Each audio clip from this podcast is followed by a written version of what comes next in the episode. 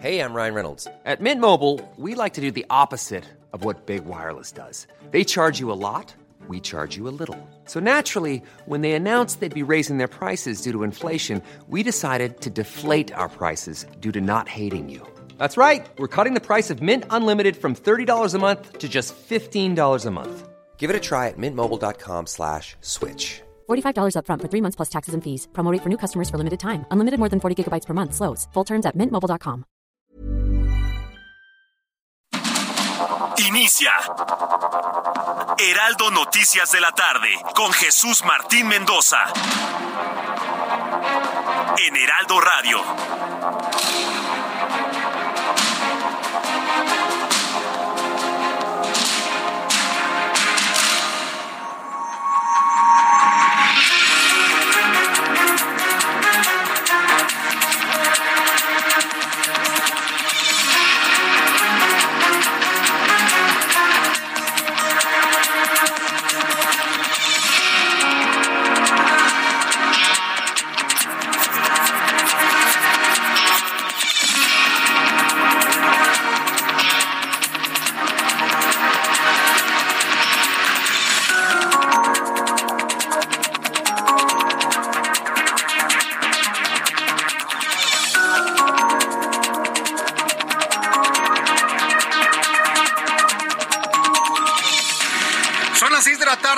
Minuto hora del centro de la República Mexicana. Bienvenidos, muy buenas tardes. Iniciamos el Heraldo Radio.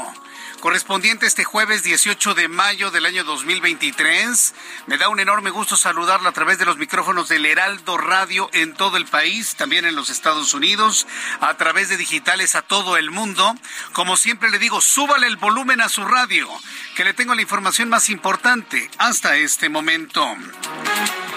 En primer lugar, le informo sobre Norma Piña. Ella es la ministra presidente de la Suprema Corte de Justicia de la Nación. Se convierte en el personaje de la noticia el día de hoy. ¿Por qué? Porque finalmente la ministra presidente Norma Piña reconoció que ella es la autora de los mensajes vía WhatsApp exhibidos por el presidente de la mesa directiva del Senado, Alejandro Armenta. Aclaró que no hay una intención de amenazarlo y que esa aclaración le hace, la hace en función de todas las personas que le hemos, yo me incluyo, ¿eh?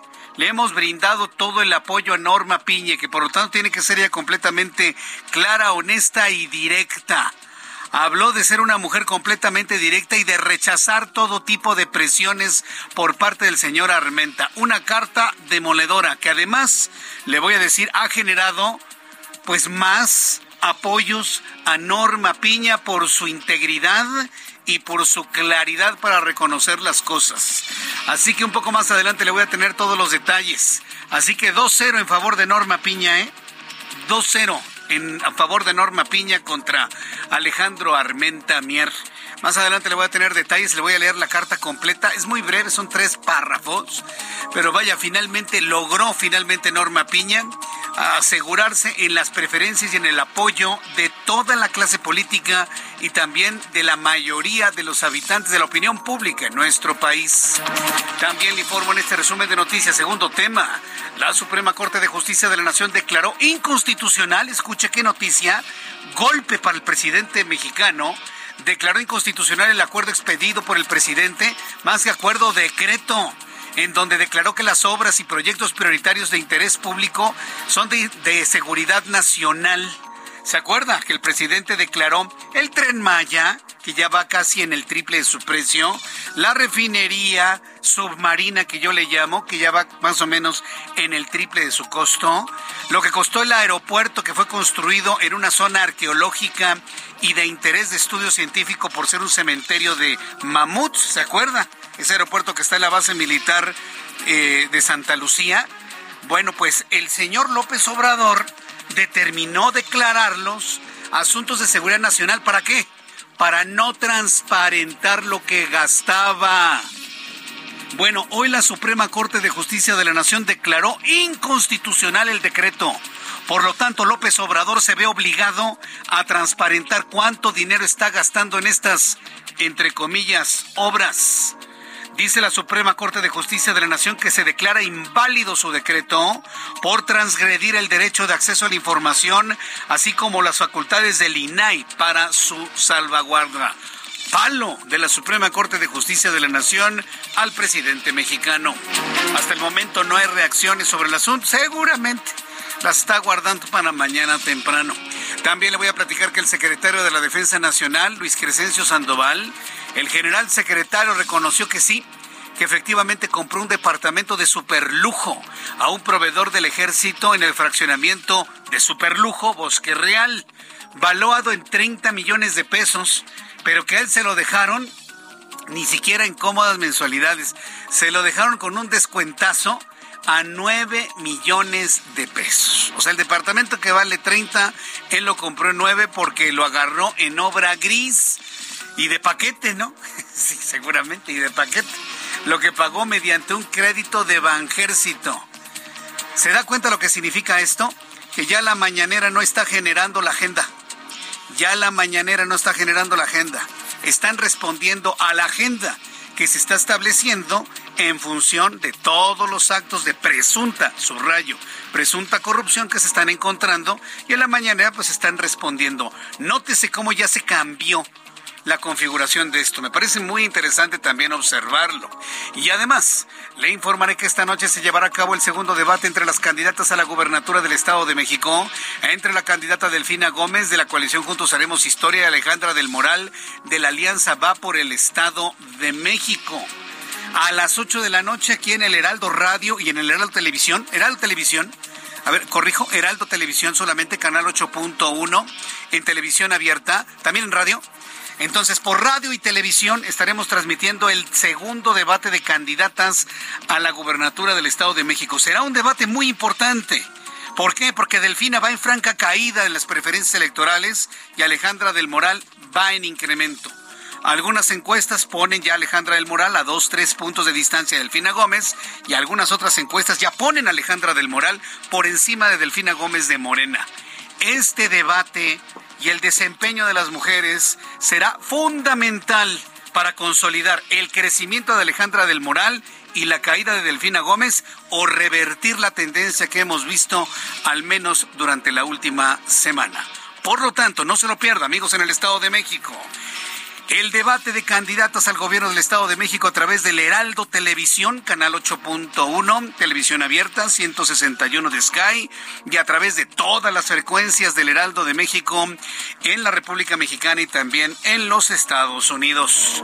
Más noticias en resumen con Giovanna Torres. Tras estar 28 años preso, el narcotraficante El Güero Palma ha vuelto a acariciar su libertad por segunda vez en dos semanas. Y otra vez la Fiscalía General de la República se ha movilizado para impedir que salga de la cárcel. La Fiscalía General de la República presentó nuevos cargos por un homicidio en el estado de Hidalgo en 1992 y la orden de aprehensión tumbó la posibilidad de que fuera liberado.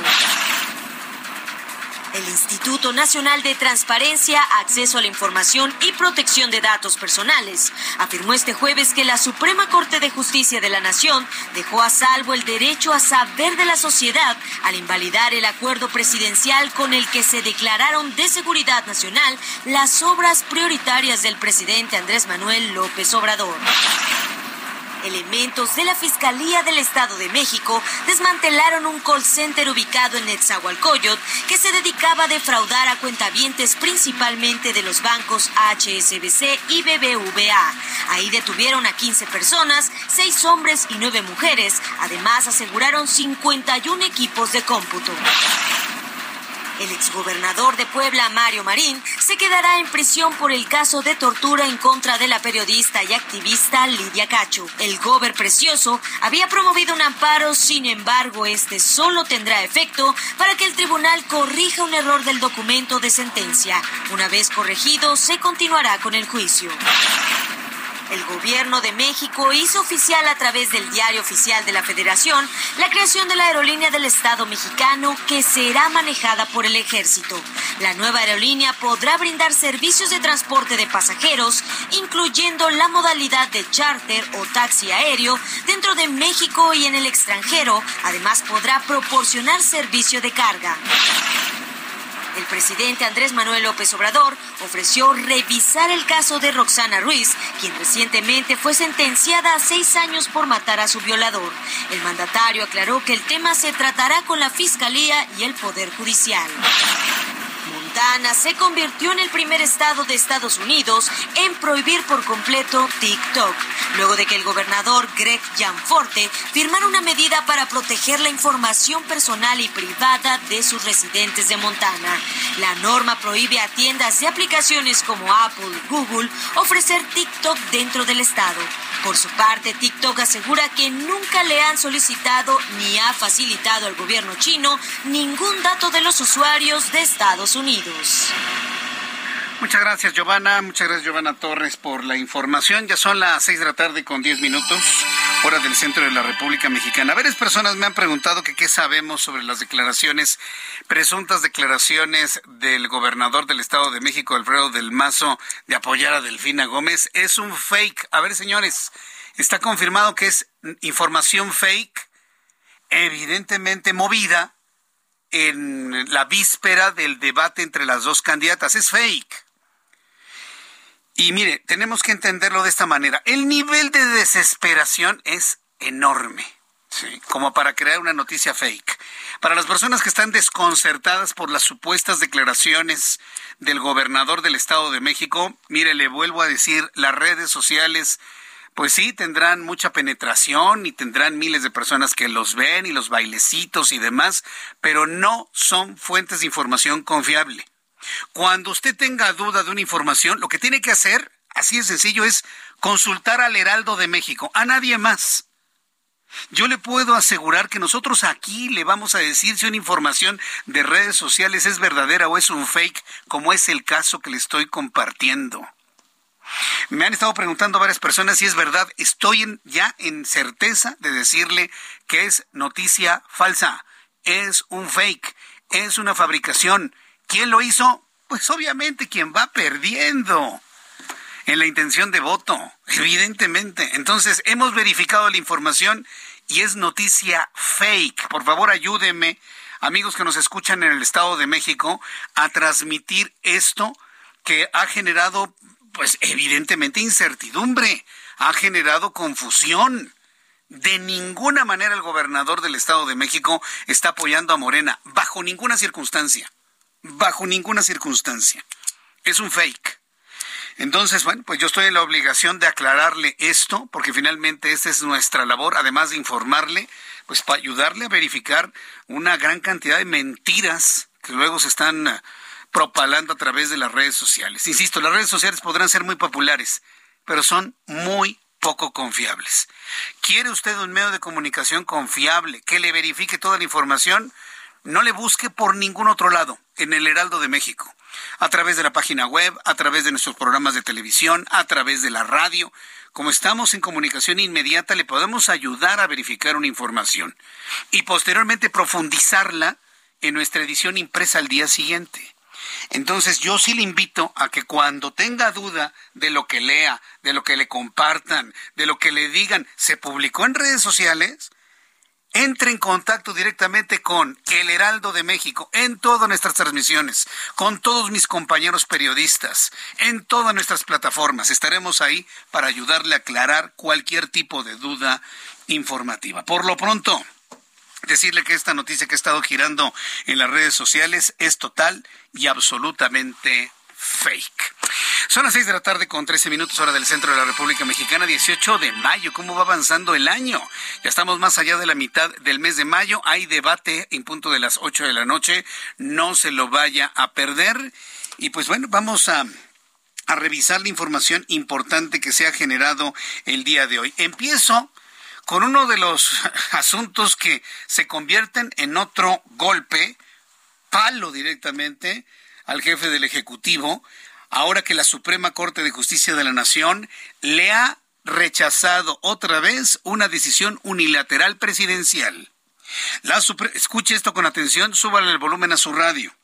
La Suprema Corte de Justicia de la Nación declaró inválido el decreto del presidente Andrés Manuel López Obrador que clasifica sus obras prioritarias de infraestructura de manera concreta la refinería que no refina, el aeropuerto que tiene muy poquitos vuelos y el tren que no funciona todavía.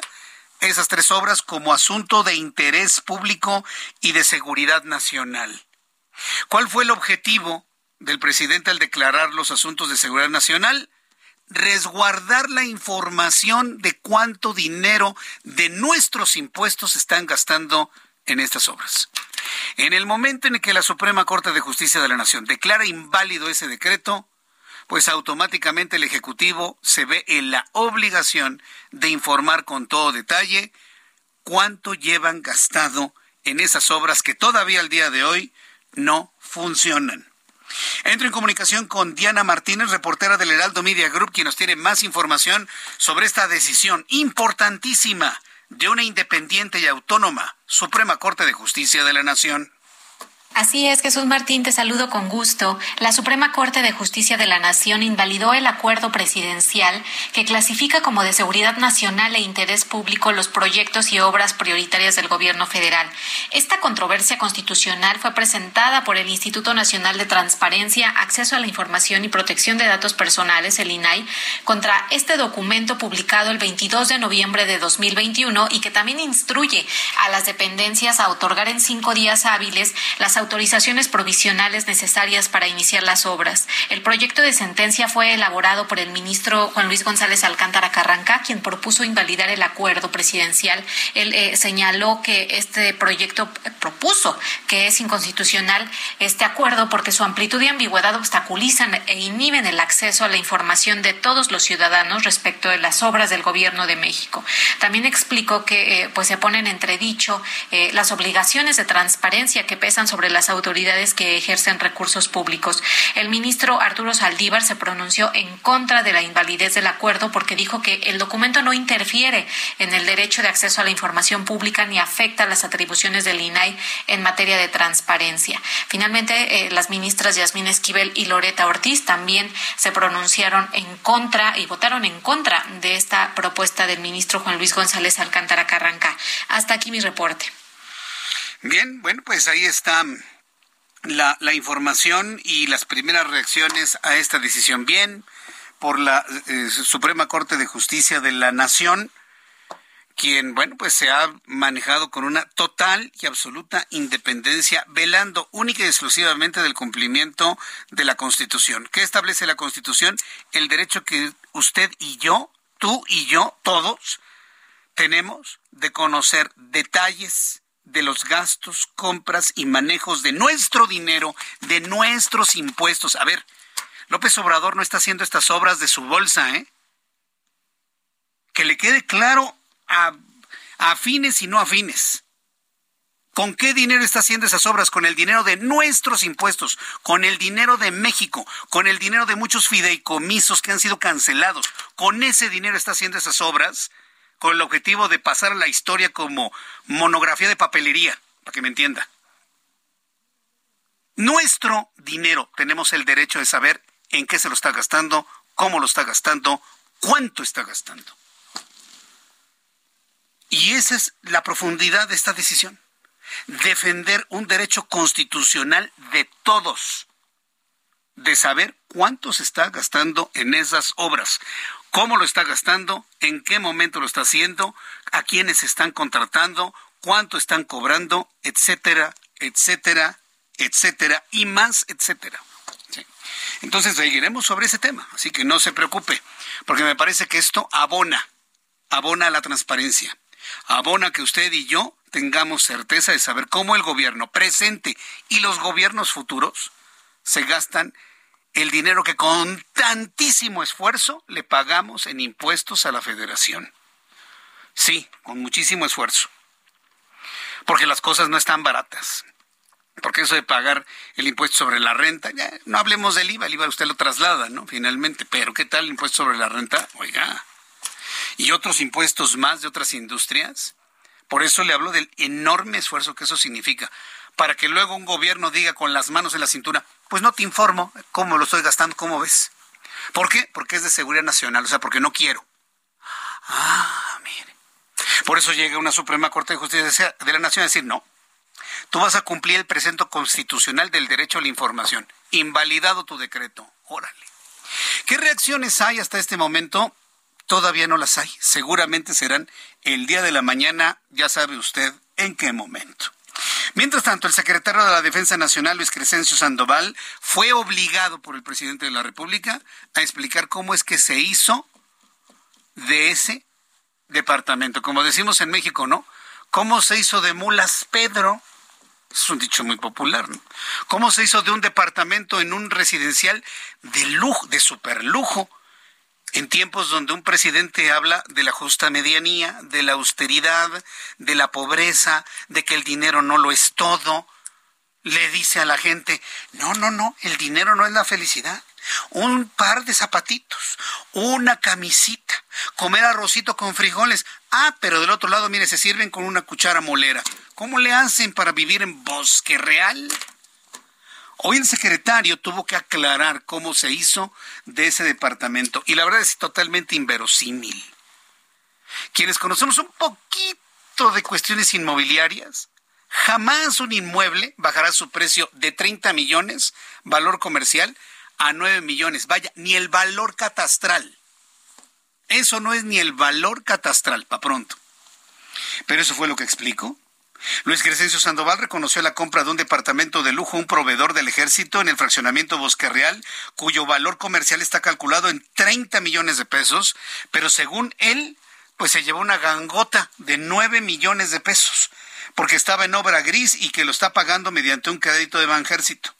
La empresa que vendió el departamento es accionista de Protective Materials Technology, SADCB, la cual, según Luis Crescencio Sandoval, el general secretario, desconocía que era la propiedad del inmueble hasta concretarse la operación y negó que eso haya fluido en el contrato con la Sedena, además de que la operación se dio mediante agentes inmobiliarios. A ver, si usted va y se compra un departamento, ¿usted jamás conoce al vendedor? Ay, por Dios santo. Precisamente este tipo de cosas se las dicen a una gran mayoría de mexicanos que nunca han tenido la bendición de comprarse un patrimonio, un terrenito, un departamentito, una casita. Entonces lo dicen a toda esa millonada de gente y se la creen. Pero los pocos que han comprado un departamentito, un terrenito, una casita, saben que desde el primer momento se conoce al vendedor. Ay, por el amor de Dios. Desde el primer momento. ¿Quién me está vendiendo? Pues fulano de tal a través de estos intermediarios o de manera directa. Es el primer elemento que usted debe conocer cuando compra una propiedad. ¿Quién le vende? Esto fue lo que dijo Luis Crescencio Sandoval.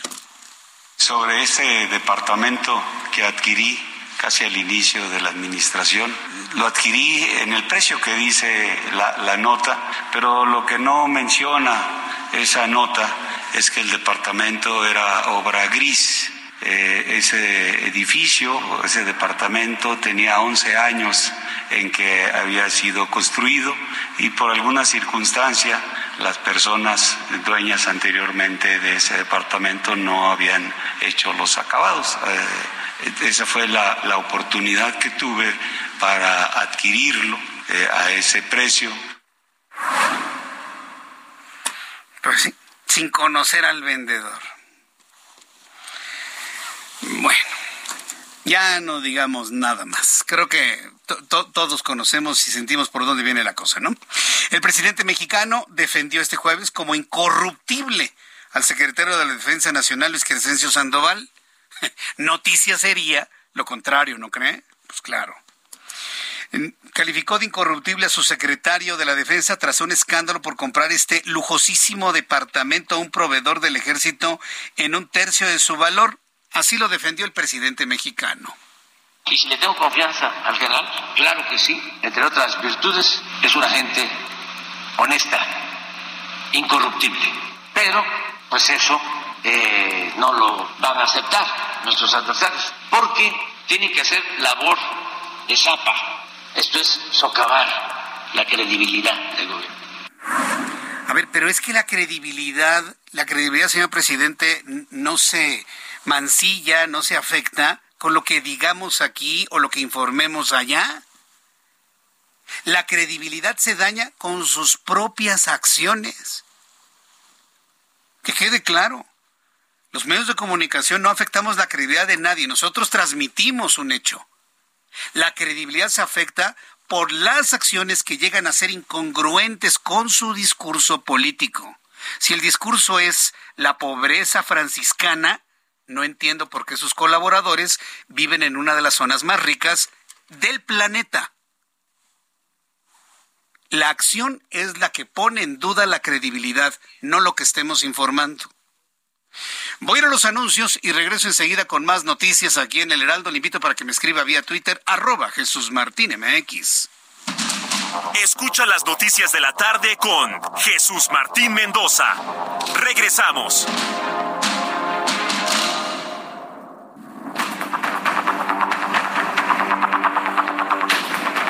Son las seis de la tarde con 30 minutos hora del centro de la República Mexicana. Escucha usted el Heraldo Radio. Yo soy Jesús Martín Mendoza con toda la información.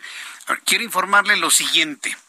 Hace 30 minutos, hace exactamente 30 minutos, el gobierno de México, la presidencia de la República, ha emitido y publicado de manera inmediata y urgente otro decreto en donde declara al aeropuerto, a la refinería y al tren Maya como eh, elementos de seguridad nacional. De seguridad nacional e interés público. Es decir, la Suprema Corte de Justicia de la Nación, que encabeza la ministra Norma Piña, quien le mandamos un saludo, invalidó el primer decreto. Hace unos minutos, el presidente de la República, acompañado por el secretario de Gobernación, Adán Augusto López Hernández, secundado por Luis Crescencio Sandoval, secretario de la Defensa Nacional, y Rafael Ojeda, almirante secretario de la Marina Armada de México, han firmado un decreto con un artículo único que dice lo siguiente. Artículo único son de seguridad nacional y de interés público la construcción, funcionamiento, mantenimiento, operación, infraestructura, los espacios, bienes de interés público, ejecución y administración de la infraestructura de transportes, de servicios y polos de desarrollo para el bienestar y el equipo tanto del tren Maya como del corredor interoceánico del istmo de Tehuantepec, los aeropuertos de Palenque, Chiapas, Chetumal, Tulum, Quintana Roo, en los términos expresados en la parte considerativa del decreto único, el presente, transitorios, el presente decreto entra en vigor el día de su publicación en el Diario Oficial de la Federación. La publicación está fechada hoy, 18 de mayo de 2023. Firma Andrés Manuel López Obrador, Adán Augusto López Hernández, Luis Crescencio Sandoval y José Rafael Ojeda Durán. ¿Cuál es la respuesta del presidente? Otro decreto. Sin preguntarle a nadie sin consultarle a nadie, sin pasar por el legislativo. Un decreto así, pues lo vuelvo a poner como seguridad nacional. Pues se va a volver a demandar, va a volver a llegar a la Suprema Corte de Justicia de la Nación y se lo van a echar para atrás otra vez por ser claramente violatorio al derecho humano a la información y la transparencia. Esta es una pelea, una pelea en misericordia, ¿eh? Si no, no puede ser. Sinceramente, no puede ser. Bien, pues yo le invito para que me dé sus comentarios a través de Twitter, arroba Jesús Martín MX, arroba Jesús Martín MX, y me diga usted qué opina pues, de este tipo de enfrentamientos, nada más que me aparezca, de este tipo de enfrentamientos entre la Suprema Corte de Justicia de la Nación y el Ejecutivo Federal. Fíjate, fíjese nada más, hoy le dan para atrás al decreto y hoy mismo el presidente lanza otro decreto exactamente en los mismos términos. Le informo que civiles armados de un grupo delictivo y elementos de la Secretaría de la Defensa Nacional han protagonizado enfrentamientos armados. Mientras hablamos de un enfrentamiento político entre dos poderes independientes, ¿qué tal los enfrentamientos entre la población? Carlos Juárez, corresponsal en Tamaulipas, nos informa. Adelante, Carlos, gusto en saludarte, ¿cómo estás? Hola, ¿qué tal Jesús Martín? Un gusto saludarte a ti todo trayectorio desde Tamaulipas para comentarte que durante la tarde del día de hoy se registró una serie de enfrentamientos en la ciudad de Nuevo Laredo, esto derivado a una persecución entre elementos del ejército mexicano, así como con eh, civiles armados pertenecientes a lo que viene siendo el cártel del noreste. Vamos a escuchar lo que los ciudadanos estuvieron grabando durante los enfrentamientos. Jesús Martín.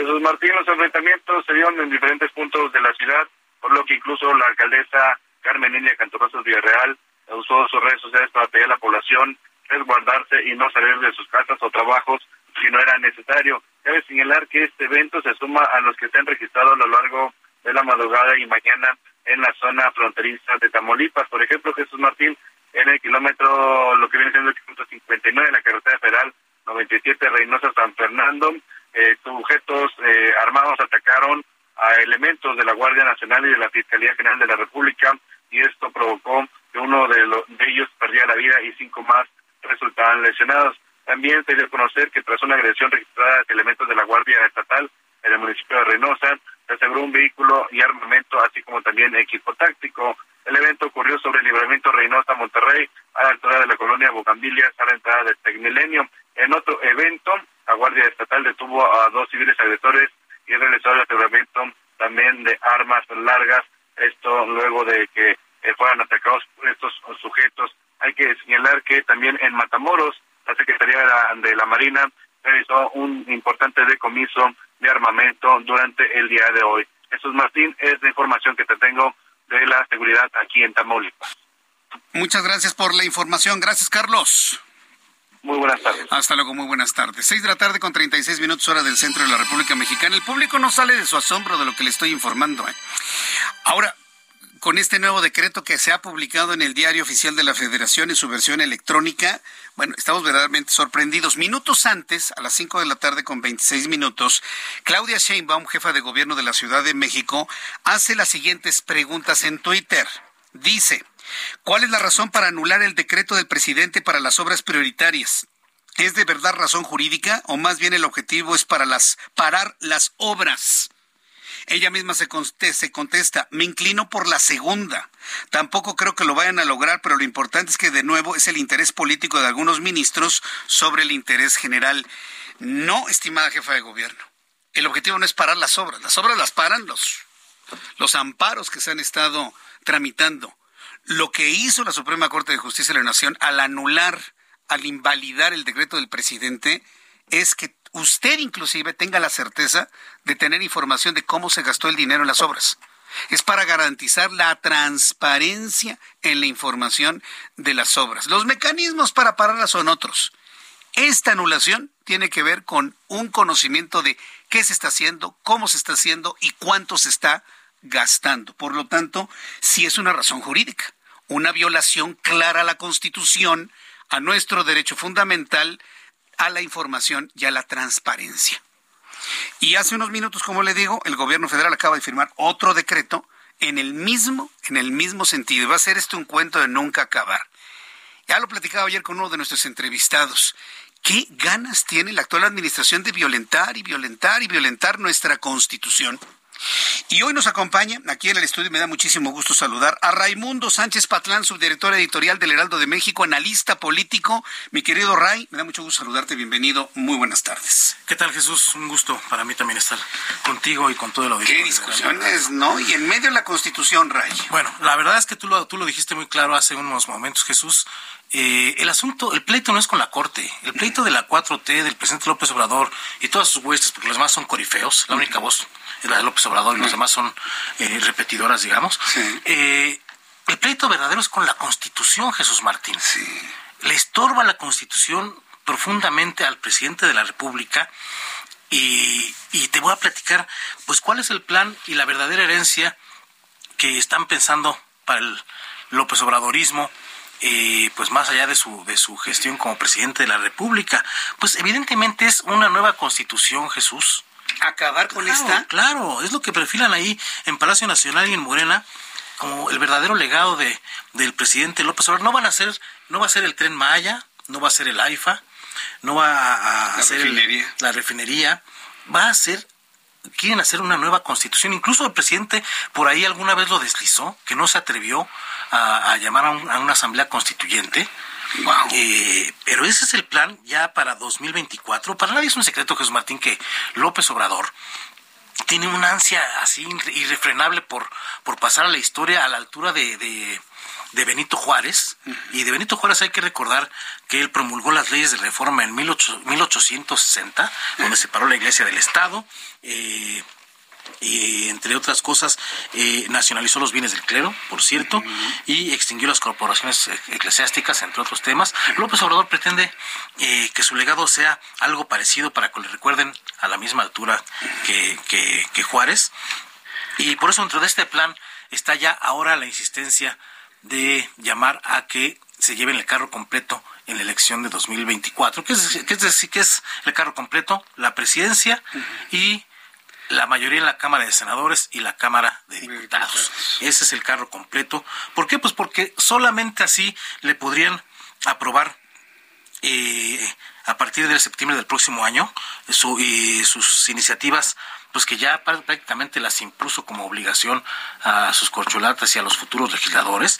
¿Cuáles son estas? Pues por supuesto la reforma al Poder Judicial, que incluye la elección de ministros eh, vía voto universal, eh, por supuesto, regresar a la Guardia Nacional a la Sedena, que fue lo que votó la Corte hace, hace unas semanas, desaparecer el INE, por supuesto, el INAI, eh, la elección del rector del UNAM también vía eh, voto universal, pero también se está analizando, Jesús Martín, eh, y esto es lo que hay que poner mucha atención, la, la reelección presidencial para, para abrir la puerta al propio López Obrador a que regrese a la silla presidencial en 2030 o antes, si es que deciden aplicarle una revocación de mandato a quien en ese momento eh, ocupa el cargo del Ejecutivo Federal y pues tenga la osadía de sentirse libre e independiente. Acuérdate que también ya está eh, pues en, en, las normas legales la revocación de mandato. Y la joya de la corona es, por supuesto, una asamblea constituyente, que López Obrador, insisto, lo dijo,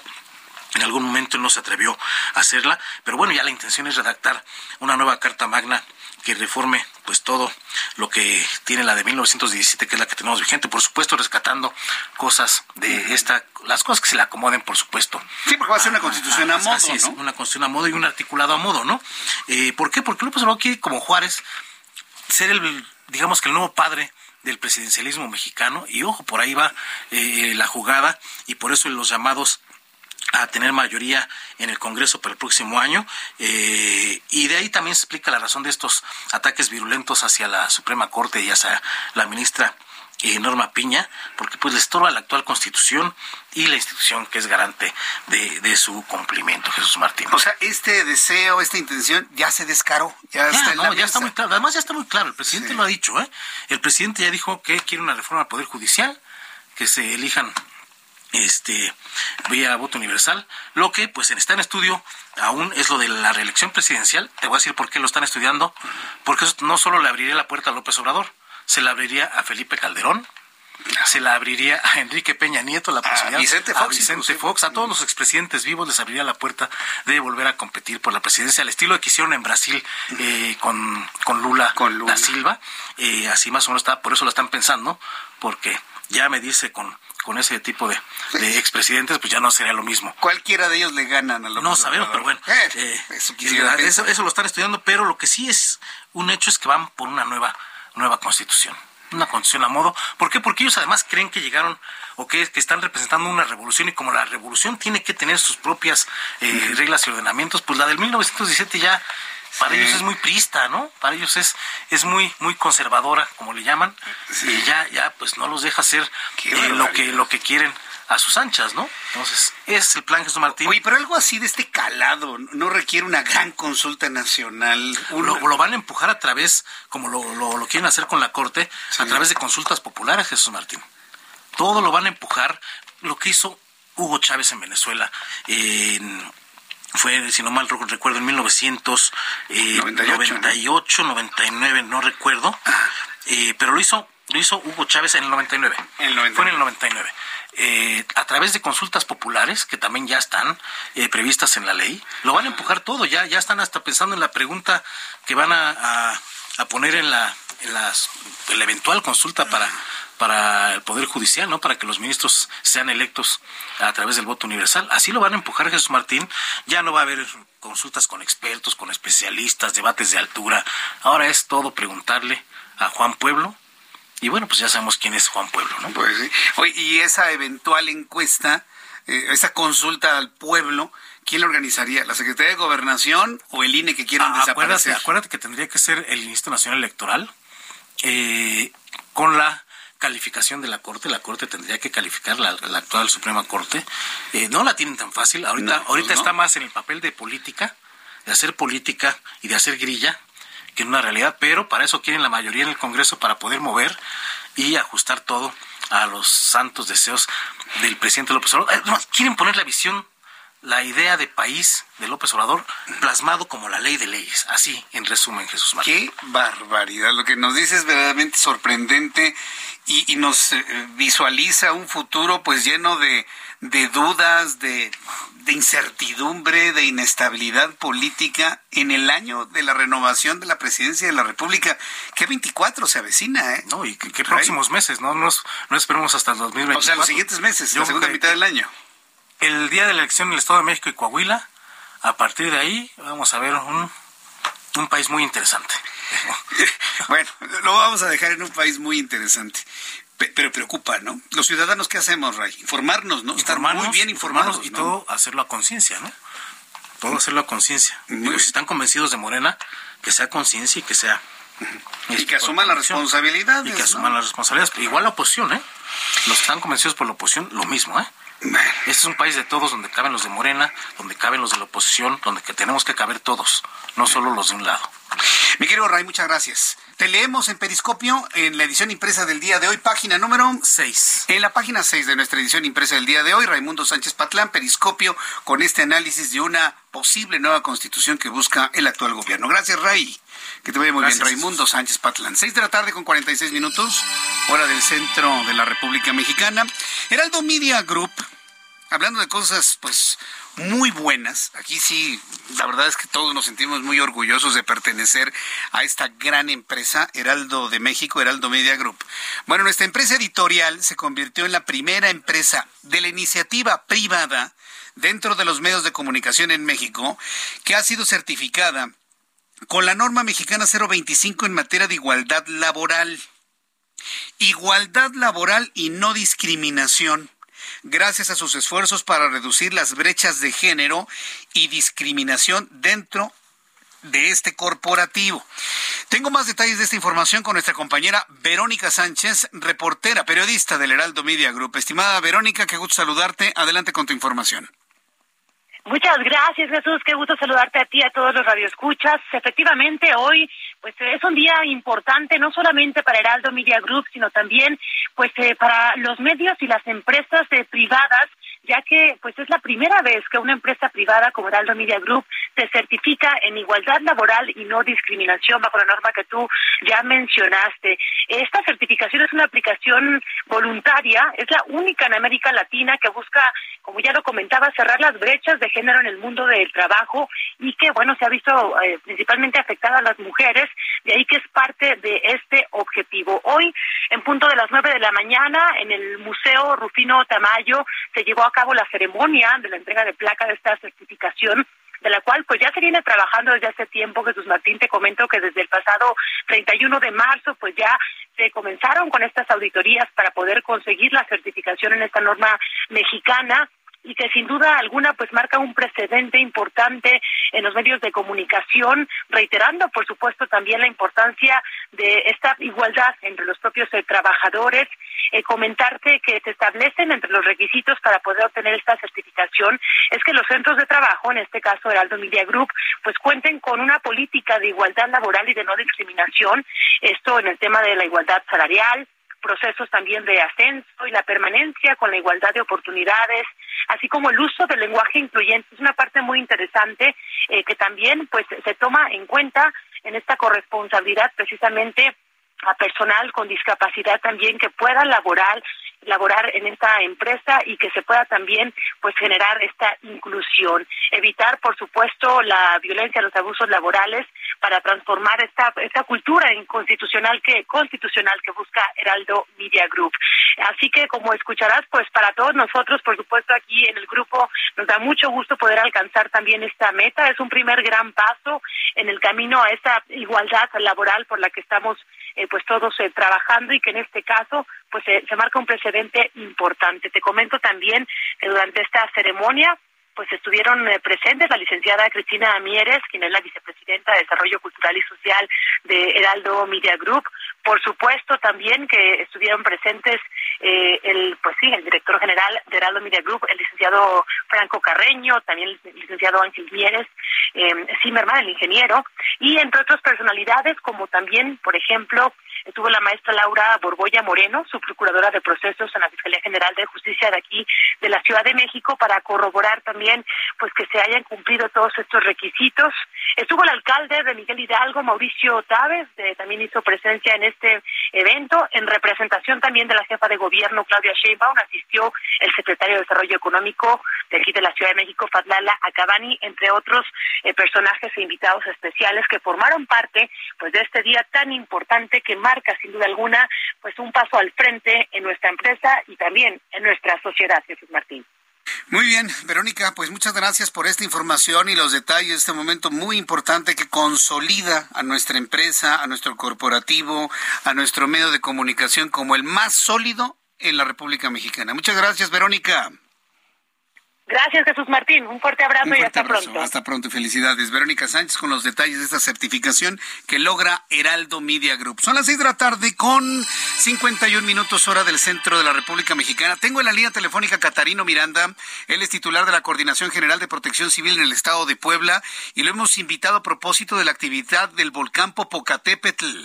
Don Catarino Miranda, gracias por tomar la comunicación. ¿Cómo está? Muy buenas noches. Buenas noches. Eh, ¿Cómo, está?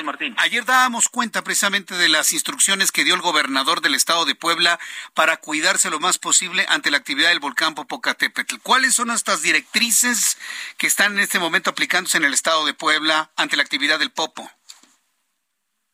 Bien, mire, en el ámbito de la protección civil, eh, la Coordinación General de Protección Civil se encuentra realizando recorridos interinstitucionales para identificar desperfectos en las rutas de evacuación y esta, mantenerlas estas en perfecto estado.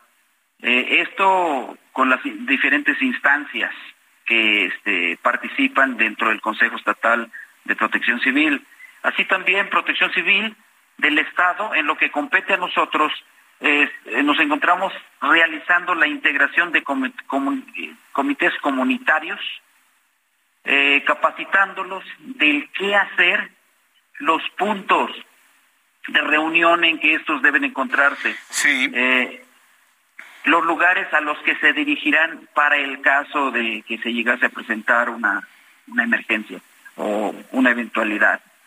Este, también se les muestra a las personas el sistema de alerta que se utiliza eh, para el caso de que se presentara esta, eventualidad. Nosotros también estamos entregando boletines de dispersión de ceniza, la entrega de cubrebocas. Eh, mantenemos una célula de personal permanente en las inmediaciones de las 24 comunidades aledañas al volcán Popocatépetl. Estas son algunas de las actividades que viene desempeñando de manera regular este, la Coordinación General de Protección Civil. Esto, repito, en conjunto con otras instancias, tanto federales como, como de los municipios. Ahora bien, en cuanto a, a, las indicaciones, a las medidas tomadas eh, por mi gobernador, eh, efectivamente habrá algo 22 municipios a los cercanos al volcán que por alguna razón son perjudicados por eh, la caída de ceniza, eh, dadas las, las exhalaciones permanentes que tiene el volcán Popocatépetl. Efectivamente, estos, este, e, estos 22 municipios, las escuelas de estos 22 municipios, como lo comunicó el, señor gobernador, tendrán sus clases a distancia. Eh, pero Bien. Esa, es la, información. Correcto. Deme la oportunidad de buscarlo la próxima semana para ver cómo se ha comportado el volcán y las instrucciones que haya del gobernador de Puebla y de su dirección de protección civil. Don Catarino Miranda, le agradezco mucho el que me haya tomado la comunicación esta noche aquí en el Heraldo de México. Muchas gracias, don Catarino. Un gusto buenas tardes. Hasta luego, buenas tardes. Voy a ir a los anuncios. Seguiré informándoles sobre el volcán Popocatépetl un poco más adelante y además más adelante, amigos en Guadalajara, les invito para que vayan a digitales y no se pierdan la historia de la mujer con sus dos pequeñas niñas de 3 y 4 años que policías les tiraron sus churros. Esto en el centro de la Ciudad de México. Ya hay una reacción por parte de la policía capitalina. Le voy a tener esta historia un poco más adelante aquí en el Heraldo Radio. Mensajes y regreso con un resumen de noticias. Escucha las noticias de la tarde con Jesús Martín Mendoza. Regresamos. Continúa Heraldo Noticias de la tarde con Jesús Martín Mendoza.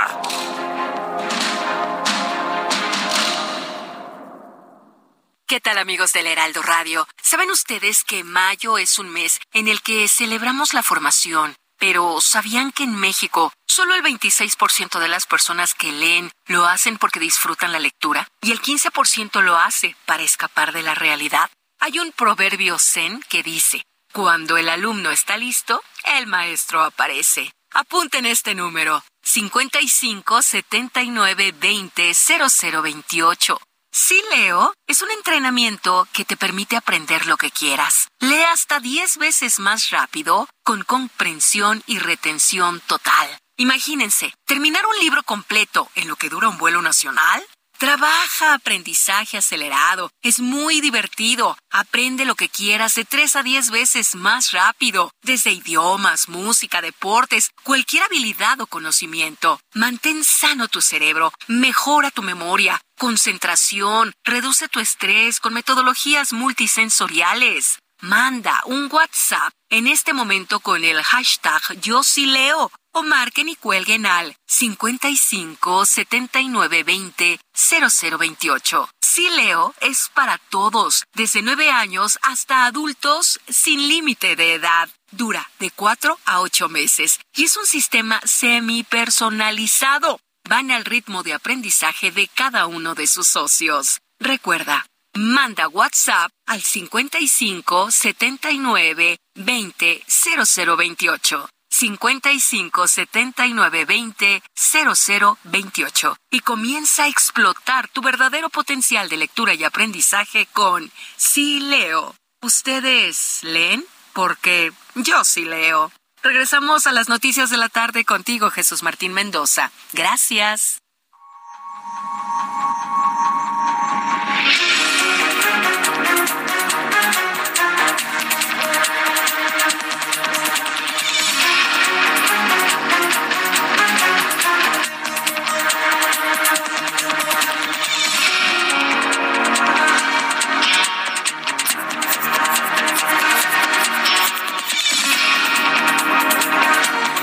Son las 7, las 7 de la noche con un minuto hora del centro de la República Mexicana. Le presento un resumen con las noticias más importantes en el Heraldo Radio. El día de hoy se hizo viral un video en el que elementos de la policía de la Ciudad de México en el centro de la ciudad violentaron a una mujer con sus dos pequeñas hijas de 3 y 4 años de edad tirándole sus productos. Unos churros que vendía en el centro de la ciudad los tiraron por el suelo, las maltrataron y en medio de todo el producto tirado, la mujer lloraba junto a sus pequeñas niñas que eran consoladas por los transeúntes. Un hecho de verdadera barbarie por parte de estos elementos de la policía capitalina. Quiero informarle que la Secretaría de Seguridad Ciudadana nos está informando en el Heraldo Radio que con relación a ese abuso policíaco, la Secretaría asegura que ya identificó a todos los policías involucrados en ese abuso de autoridad.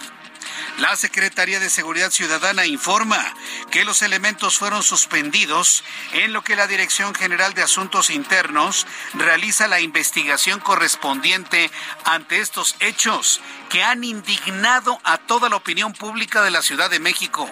El ensañamiento contra una mujer y sus dos pequeñas niñas tirándoles todo su producto en el suelo se puede entender el tema de la venta ambulante, pero la mujer a nadie le estaba haciendo daño. Estaba vendiendo churros y le tiraron la canasta y todos los churros en el suelo. Las niñas estaban desconsoladas. Uno no puede saber si a lo mejor las niñas habían ayudado a su mamá a ponerle azúcar a los churros. Porque las niñas veían los churros y lloraban, se llevaban las manos a la cabeza. Unas pequeñas niñas víctimas de ese abuso policial. Yo estoy a la espera de más reacciones por parte de la Policía Capitalina para conocer los castigos ejemplares a esos y esas, porque también había mujeres, a esos y esas policías abusadores. Más noticias, Catarino Miranda, titular de la Coordinación General de Protección Civil del Estado de Puebla, habló sobre las medidas que la gente debe tomar en caso de un siniestro en cuanto al volcán Popocatépetl y más adelante le tendré detalles de lo que en materia de protección civil se aplica en el Estado de Puebla. Eh, nos encontramos realizando la integración de eh, comités comunitarios, eh, capacitándolos del qué hacer los puntos de reunión en que estos deben encontrarse, los lugares a los que se dirigirán para el caso de que se llegase a presentar una, una emergencia o una eventualidad.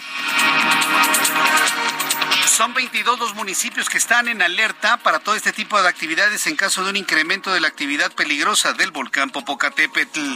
Además, le informo que la Procuraduría General de Justicia del Estado de Hidalgo denunció al alcalde de Tula, Manuel Hernández Vadillo, por el desvío de 60 millones 679 mil 460 pesos de la cuenta pública 2021, cuyo destino no pudo comprobar ni solventar a pesar de que se le dieron 60 días para hacerlo. Petróleos Mexicanos informó que ya fue controlado el incendio que se registró esta mañana en un calentador de la refinería Antonio Dovalí Jaime en Salina Cruz, Oaxaca, que no dejó afectaciones humanas, por lo que ya se realiza el análisis causa raíz de este siniestro. Encabezado por el senador Bernie Sanders, un grupo de legisladores demócratas surgieron este jueves al presidente de Estados Unidos, Joe Biden, también demócrata, a usar la potestad que le confiere una enmienda constitucional para elevar el techo de deuda sin pasar por la aprobación del Congreso. Mientras tanto, la representante republicana Marjorie Taylor Greene anunció este jueves que está planificado la recopilación de artículos para un posible futuro juicio político en contra del presidente de Estados Unidos, Joe Biden, por supuestamente haber violado su juramento al no defender las fronteras de los Estados Unidos. Los republicanos estarían preparando un juicio político en contra de Joe Biden. En Argentina, el peso en las plazas alternativas de cambio se disparó ante la ausencia de la regulación por parte del Banco Central Argentino mediante la habitual venta de bonos, con lo que el mercado anotó mínimos históricos en medio de una galopante inflación. Las reservas del BCRA se encuentran en niveles comprometidos, por lo que el gobierno negocia con el Fondo Monetario Internacional cambios de metas en su acuerdo por 44 mil millones de dólares y busca adelantar, desembolsos para dar batalla a una desembocada subida inflacionaria y sostener el valor de la moneda doméstica. Están haciendo malabares para que lo entendamos, entendamos en términos mexicanos, están haciendo unas maromas en Argentina para que no se les devaste su economía, que actualmente su gobierno es de ideología, claro, de izquierda. Y están que no caben. ¿Sabe cuánto ha llegado ya la inflación en Argentina? 115%. Cuatro personas fallecieron y otras diez resultaron heridas este jueves cuando desconocidos irrumpieron y dispararon durante el velatorio de un agente de tránsito en la ciudad de Manta, en la costa de Ecuador, lo que fue calificado de horroroso por el alcalde Agustín Intrigado. Estas son las noticias en resumen. Invito para que siga con nosotros. Le saluda Jesús Martín Mendoza.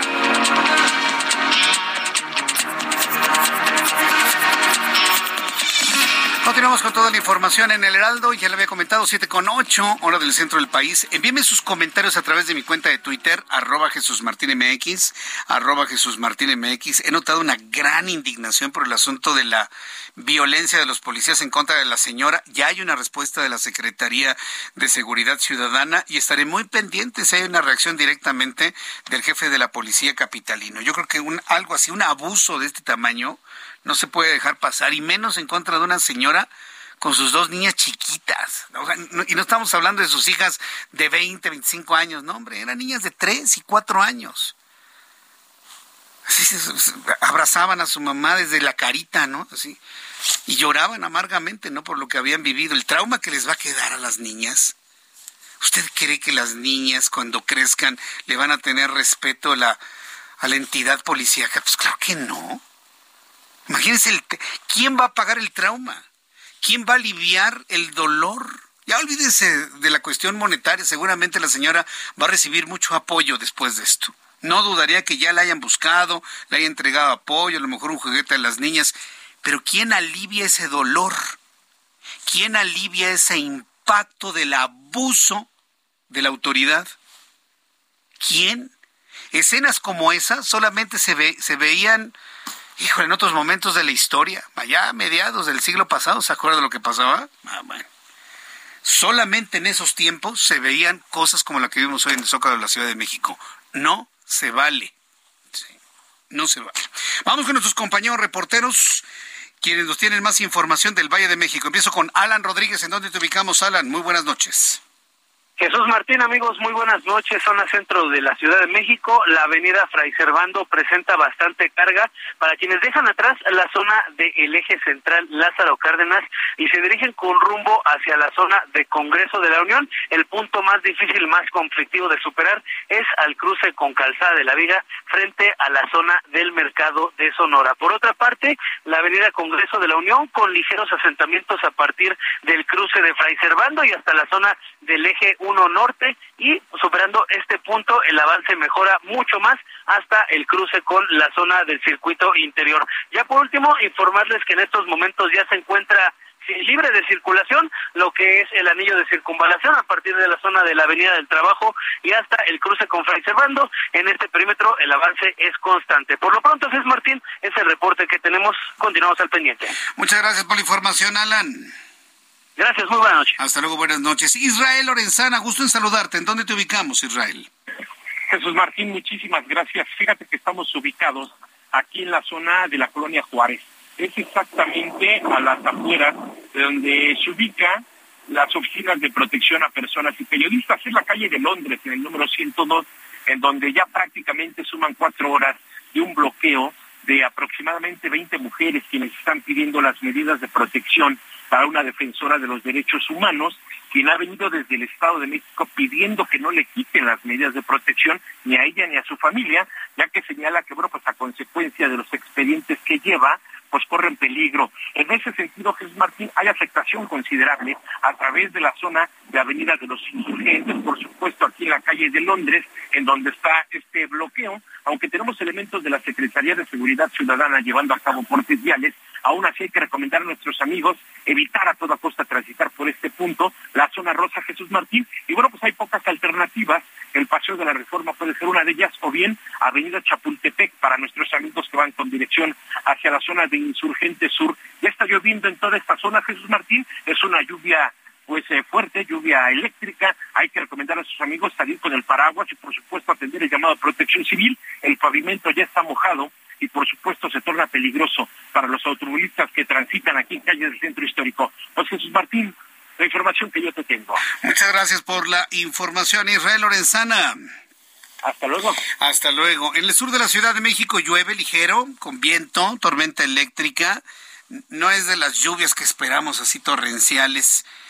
Eh, mire, a mí lo personal me gusta mucho la lluvia, pero yo sé que si llueve de manera torrencial se inundan algunas colonias porque la gente tira basura en las alcantarillas, pensando que las alcantarillas son como mágicas, ¿no?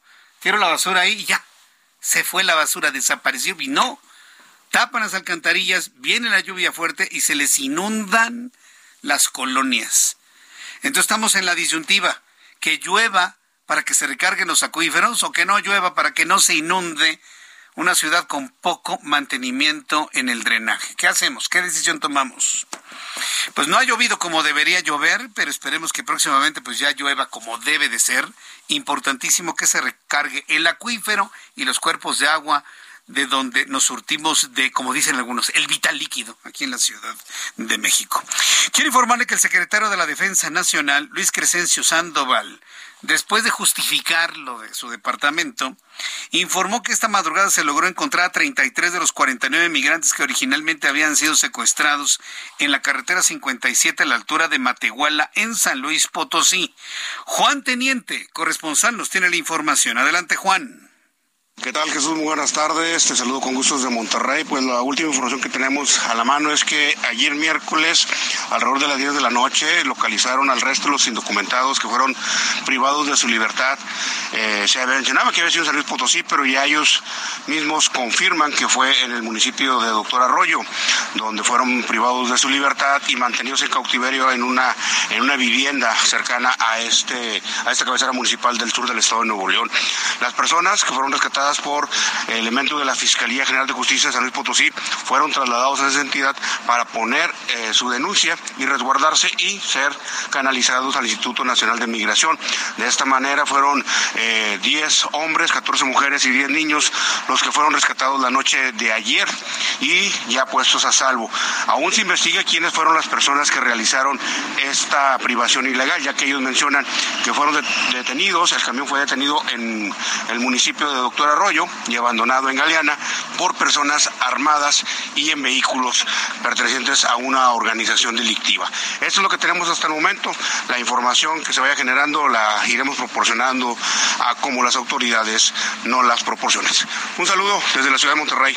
Jesús, buenas tardes. Muchas gracias por la información, Juan Teniente, desde Monterrey, con todo lo que ha sucedido en aquella parte de la República Mexicana. Son las siete con quince hora del centro de la República Mexicana.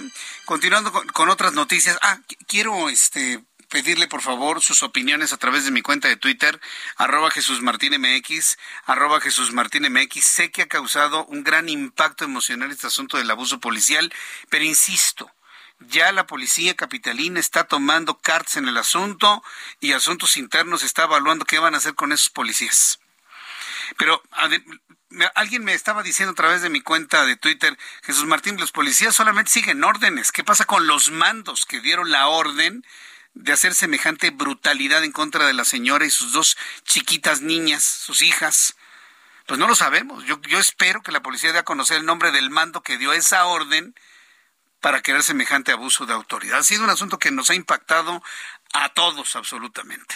Bueno, le informo que al término de este espacio informativo, esto es muy importante, por favor, súbale el volumen a su radio. Al terminar nuestro programa de noticias, se llevará a cabo, el, le voy a transmitir, o le vamos a transmitir aquí en el Heraldo Radio, en el Valle de México, en la frecuencia del 98.5 de FM, en el Valle de México que evidentemente contempla gran parte del Estado de México, le vamos a transmitir el segundo debate electoral para el Estado de México en las instalaciones del Instituto Electoral de esa entidad entre las candidatas. Alejandra del Moral de la Alianza va por el Estado de México, que hemos visto con una enorme sorpresa cómo ha ido creciendo en las eh, preferencias electorales, en la intención de voto, y Delfina Gómez de Junto Hacemos Historia, que pues hemos visto que sí, ha ido puntera, puntera a lo largo de todo este tiempo, pero ya en estos últimos días ha empezado un declive que debo decirle es natural, siempre en las candidaturas. Acuérdense que iniciar una candidatura y ganar una elección es como una especie de, de disparo de precisión. Si usted lo hace antes, la flecha no llega y se cae antes. Si lo hace usted después, la flecha llega mucho más allá porque no alcanza eh, su punto específico para, para pegar en la diana. Entonces, es un disparo de precisión. Entonces, en el caso de Delfina Gómez, como empezó mucho, mucho, mucho, mucho antes, da la impresión, según algunas encuestas, subrayo, según algunas encuestas, que ha empezado un declive que se consideraría natural ante el desgaste y el tiempo de exposición pública. ¿Cómo vamos a llegar al 4 de junio? Es muy difícil saberlo. Y el debate del día de hoy va a definir mucho de esas tendencias. si efectivamente Delfina sigue con una tendencia descendente o si consolida una tendencia ascendente de Alejandra del Moral. Por eso es importantísimo el debate del día de hoy. Por eso es fundamental. Así que yo le invito a que lo veamos y lo escuchemos todos juntos. De acuerdo con su equipo de campaña, la bandera del PRI, PAN, PRD y Nueva Alianza, Alejandra del Moral, se prepara para este segundo encuentro con su familia sin que hasta el momento se haya confirmado un encuentro posterior con la militancia de esos partidos. A través de sus redes sociales, Alejandra del Moral asegura que ya alcanzó en las preferencias electorales a la banderada de Morena PT y Verde Ecologista Delfina Gómez.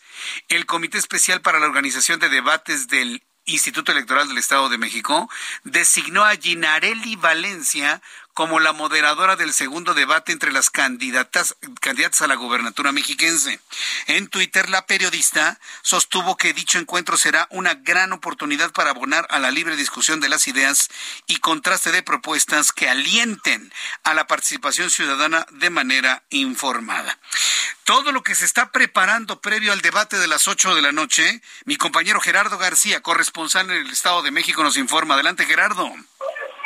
Hola, ¿qué tal? Muy buenas noches, Jesús Martín. Te saludo a ti y también al auditorio. Como bien lo has dado a conocer este jueves, las candidatas a la gubernatura mexiquense sostendrán el último debate e eh, inicia la cuenta regresiva precisamente para la jornada comercial del 4 de junio. Las contendientes hablarán de los temas siguientes.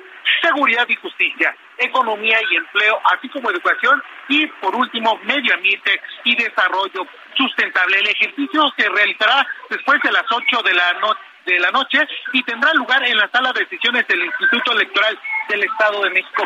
Se había llegado a un acuerdo para este día para que no sucediera lo del primer debate, es decir, que no hubiera público a las afueras de las instalaciones de este Instituto Electoral del Estado de México. Sin embargo, no sucedió así. Han empezado a llegar eh, militantes y seguidores del partido de Morena, pero también del PT, para mostrar su respaldo a su candidata a Delfina Gómez Álvarez. Hay una intensa movilización en las instalaciones, a los alrededores de las instalaciones de este Instituto Electoral del Estado de México y reportarles que son los únicos, los únicos militantes y seguidores de la de la alianza de Juntos Hacemos Historia los que se han dado cita aquí. También se prevé que en los próximos en los próximos minutos conforme avance también el debate es que pudiera haber alguna celebración por parte de la coalición va por el Estado de México. Como lo vamos a conocer, la moderadora será Ginarelli Valencia Alcántara, directora de comunicación de la Universidad Autónoma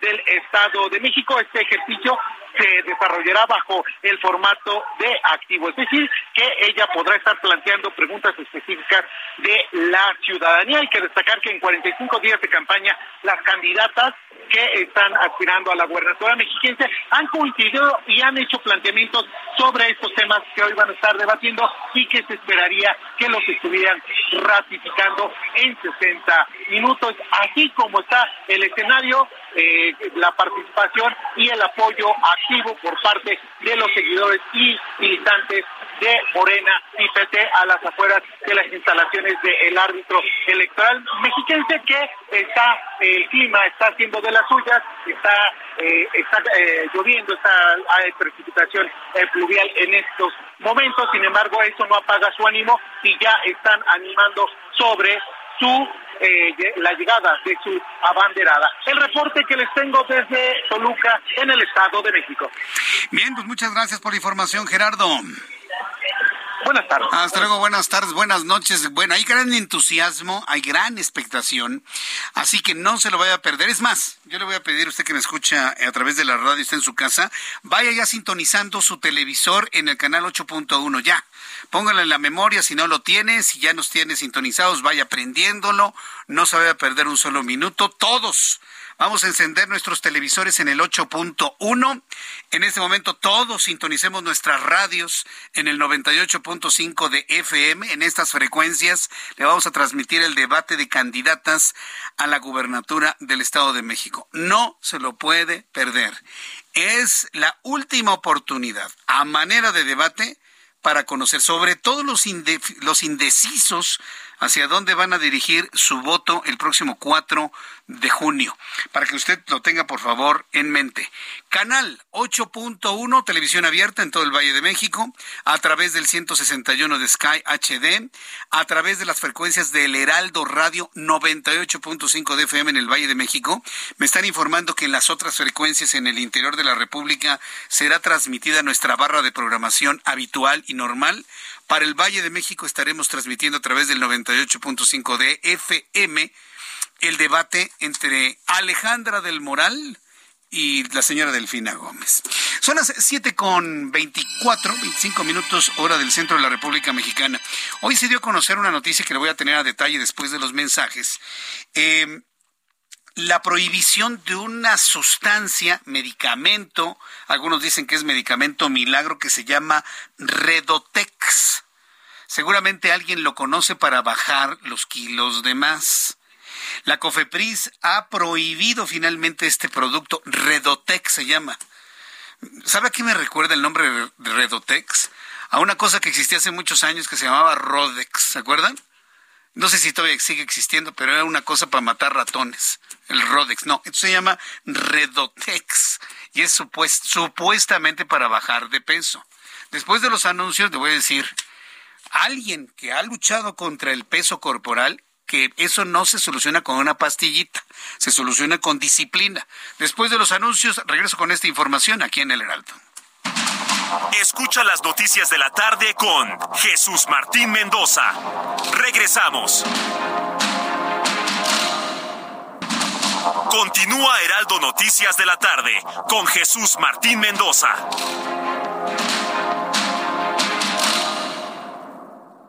CAT promedio de 31.1% sin IVA. Vigencia del 3 al 31 de mayo. Detalles en ram.com.mx. Aprovecha el mes del trabajo RAM con las mejores promociones del año para estrenar una RAM 4000. La única pick-up doble cabina que carga con más trabajo. Llévatela con tasa desde 9.75%. RAM. A todo con todo. Toma un minuto y piensa en tu momento favorito. Esas vacaciones en familia, por ejemplo. Ahora piensa en las empresas y en los empleos que hay detrás. El de Juan que conduce autobuses. El de Mari que trabaja en el restaurante. Empresarios y colaboradores trabajamos para que a todos nos vaya mejor. CIRT, Radio y Televisión Mexicanas. Voz de las empresas. Consejo de la Comunicación.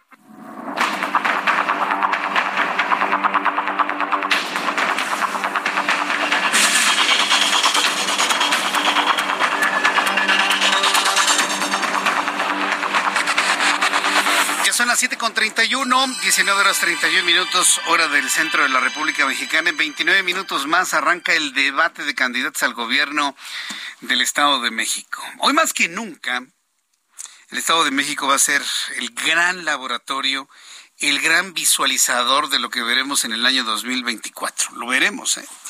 se va a poner muy, muy, muy interesante. Y yo sigo insistiendo que usted que me escucha en el Estado de México, usted que viene en un taxi, usted que está en su negocio, sintonizó, se queda escuchando, ¿qué es esto que estoy oyendo? De verdad, infórmese, entérese, participe, vea el debate, compártalo con sus amigos, con su familia. La única forma que tenemos los habitantes de este país, en todo el país, para tener certeza en las elecciones es participando y votando todos y estando debidamente informados todos. Entonces yo le invito a que esté siempre informado con el Heraldo de México en todas sus plataformas, periódico, radio, televisión, web, todas las, eh, toda la, la, oferta informativa que le estamos ofreciendo aquí en el Heraldo de México. Bien, fíjese que le tengo información de último momento. Esto que estamos viviendo en nuestro país ya es una verdadera, pues no quisiera decir guerra, pero sí un enfrentamiento ¿eh? entre todo. El Ejecutivo contra el Poder Judicial, la Suprema Corte de Justicia de la Nación, el INAI, este instituto que lo quiere desaparecer el gobierno de López Obrador, estorba, como nos dijo Raimundo Sánchez Patlán en su análisis del día de hoy. Bueno, ¿qué pasó? A ver, revisemos otra vez por pasos porque los acontecimientos se están dando muy rápido. La Suprema Corte de Justicia de la Nación determina anular el decreto del presidente por el cual determina que las obras emblemáticas en tiendas aeropuerto, tren Maya y refinería son de seguridad nacional y de interés público. Por lo tanto, cierran toda la información para que ni usted ni yo podamos preguntar en qué se gastan nuestros impuestos. Ese es el objetivo de declararlos de seguridad nacional. ¿Qué hace la Suprema Corte de Justicia de la Nación? Invalidar el decreto del presidente. Lo invalidan. ¿Cuál es la respuesta del presidente? Volver a sacar un decreto publicado en el diario oficial que entre en vigor en el mismo momento en el que se publica. Para empezar, eso está completamente irregular, normalmente es al día siguiente. Y ya tenemos un nuevo decreto que vuelve a declarar de seguridad nacional y de interés público las obras emblemáticas para que usted y yo no nos atrevamos a preguntar cuánto y cómo se han gastado. Hace unos minutos, súbale el volumen a su radio. El Instituto Nacional de Transparencia, Acceso a, la, Acceso a la Información y Protección de Datos Personales está informando lo siguiente. Analiza INAI mecanismos legales para defender transparencia y derecho al acceso a la información sobre obras y proyectos de infraestructura del gobierno federal ante el nuevo decreto del Ejecutivo. Está anunciando el INAI que está analizando todo el mecanismo legal para obligar al gobierno de López Obrador a informar sobre las obras. Contrario a lo que estaba escribiendo en su cuenta de Twitter la jefa de gobierno Claudia Sheinbaum, en donde plantea que este, este rechazo, esta anulación al decreto por parte de la Suprema Corte de Justicia de la Nación va encaminado a detener las obras, no jefa de gobierno. Nunca ha dicho la Suprema Corte de Justicia que tenga interés en detener las obras, sino en que se respete el derecho a la información. Eso es todo. Es lo único que ha informado, que tengamos acceso a la información de cuánto, cómo, dónde y por qué. Y hace unos cuantos minutos, después de que se conoció este decreto publicado en el Diario Oficial de la Federación, el INAI informa que analiza mecanismos legales para defender transparencia y derecho de acceso a la información sobre sobre obras y proyectos de infraestructura del gobierno federal ante el nuevo decreto del Ejecutivo. No, esto se va a poner, le digo, de pronóstico reservado. Es información calientita, fresca que en este momento le estoy ofreciendo aquí en el Heraldo Radio para que usted esté informado de lo último, la última reacción que hay en torno a este debate sobre las obras emblemáticas del presidente mexicano. Hoy el titular de la Comisión Federal para la Protección contra Riesgos Sanitarios, Alejandro Svarg, anunció la cancelación del registro sanitario de los medicamentos denominados Redotex y Redotex NF, al señalar que su consumo representa un alto riesgo para la salud derivado de la cantidad de reacciones adversas registradas y las sustancias dañinas que contienen. En un comunicado, la COFEPRIS detalló que estos medicamentos empleados para o indicados para bajar de peso supuestamente están compuestos por al menos cinco sustancias que pueden llegar a causar arritmias cardíacas, debilidad muscular, alucinaciones, entre otras reacciones. Y señaló que este producto estuvo en el mercado durante 24 años como resultado de omisiones de anteriores autoridades influyentismo que serán finalmente investigados. Hay que reconocer que esta acción de la COFEPRIS pues tiene el interés de evitar reacciones secundarias a personas sensibles a este tipo de productos. Entonces, por favor, tómelo en cuenta si usted quiere bajar de peso. Lo primero que tiene que hacer es consultar a su médico. Primero, saber cuál es su estado de salud para entonces ir a un régimen alimenticio que le ponga su nutriólogo y un programa de ejercicios ni la dieta por sí sola, ni el ejercicio por sí solo le van a dar resultados. Es una combinación de ambos. Y le voy a decir lo que a mí me ha dicho mi entrenador personal. Para que usted baje eficientemente de peso, pero bajar grasa y no perder masa muscular ni masa ósea. Porque mucha gente se pone a dietas y lo que pierden son agua, músculo y hueso. Agua, músculo y hueso. Y la grasa y sigue.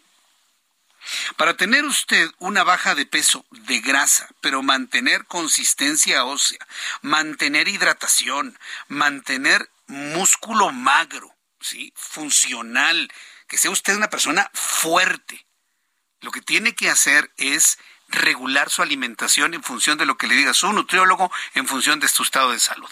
Mi entrenador me dice, la alimentación es el 80%, el ejercicio es el 20%. Pero ese 80% no se da si no hay el 20% de ejercicio. Y el 20% de ejercicio no es suficiente para que usted baje de peso si sigue comiendo tres pizzas al día. Entonces, consulte a su médico, consulte a un nutriólogo, haga lo que tiene que hacer, disminuya el consumo de carbohidratos y combínelo con ejercicio aeróbico. Es decir, cerrando la boca y moviéndose es la única forma de regresar al peso ideal. No le dije bajar de peso, regresar al peso ideal, cerrando la boca y moviéndose. No hay otra, no hay milagros. En esto no hay milagros, solamente hay disciplina y no claudicar y no procrastinar. Eso es fundamental en todo esto. Bien, asuntos financieros del día de hoy. Tras dos años de aumentos consecutivos, el Banco de México Banjico mantuvo sin cambio la tasa de referencia en 11.25% como lo adelantó en el mes de abril pasado la gobernadora central Victoria Rodríguez Ceja. La Junta de Gobierno adelantó que la pausa puede extenderse por un tiempo ante lo complicado e incierto que es el panorama para la inflación en México que tiene riesgos a la alza. ¿Se da cuenta? Riesgos a la alza. No hay nada de milagroso y nada de bien hecho en la economía para hablar de un peso fortachón, de un superpeso. Eso, mire, nada más es para hacerle la barba a alguien. El, el, asunto que tenemos actualmente es una debilidad del dólar que ha afectado a todos los tipos de cambio del mundo. Con más información de economía y finanzas, Héctor Vieira, a continuación. La Bolsa Mexicana de Valores cerró la sesión de este jueves con un avance del 0.36%, equivalente a 195.74 puntos, con lo que el índice de precios y cotizaciones, su principal indicador, se ubicó en 55.263.11 unidades en una jornada marcada por ganancias a nivel global. En Estados Unidos, Wall Street cerró con ganancias generalizadas, ya que el Dow Jones avanzó 115.14 puntos para llegar a 33.535.91 unidades. Por su parte, el Standard Poor's sumó 39.28 puntos, con lo que se ubicó en 4.198.05 unidades. Y el Nasdaq ganó 188.27 puntos para ubicarse en 12.688.84 unidades. En el mercado cambiario el peso mexicano se depreció 0.73% frente al dólar estadounidense que cerró en 17 pesos con 7 centavos a la compra y 17 pesos con 70 centavos a la venta en ventanilla. El euro cerró en 18 pesos con 34 centavos a la compra y 19 pesos con 9 centavos a la venta. El Bitcoin tuvo una caída en su valor del 1.45% para ubicarse en 26.852.30 dólares por unidad, equivalente a 475.618 18 pesos mexicanos con 68 centavos. La Junta de Gobierno del Banco de México acordó este jueves por unanimidad mantener la tasa de interés interbancaria a un día a un nivel del 11.25%, con lo que puso fin a una racha de 15 aumentos consecutivos, aunque advirtió que el panorama inflacionario continúa siendo muy complejo. De acuerdo con datos del Instituto Nacional de Estadística y Geografía, durante abril la actividad económica de México creció 0.4% con respecto al mes previo y 2.6% a tasa anual, lo que representa su mejor nivel de los últimos tres meses gracias a importantes avances principalmente en los sectores terciario y secundario. El Servicio de Administración Tributaria informó que los ingresos tributarios netos al cierre del primer trimestre de este año ascendieron a un billón 153 mil 200 millones de pesos, lo que significó una disminución anual real del 4.3% con respecto al mismo periodo de 2022. Informó para las noticias de la tarde Héctor Vieira. Muchas gracias, Héctor, por la información de economía y finanzas. Son las 7 con 42 horas del centro de la República Mexicana. Bueno, pues informarle que hoy el presidente mexicano se convirtió en personaje de la noticia, ¿eh? Salió en defensa de la titular de la Comisión Nacional de Cultura Física y Deporte, la CONADE, Ana Gabriela Guevara, tras todos los señalamientos que ha hecho el equipo de natación por falta de apoyo económico por parte del gobierno. Del mismo modo, el presidente estimó que estuvo mal lo declarado por Ana Gabriela Guevara, titular de la CONADE, en torno a las atletas mexicanas cuando éstas de manera pública reclamaron el regreso de sus becas y obtuvieron como respuesta de la responsable.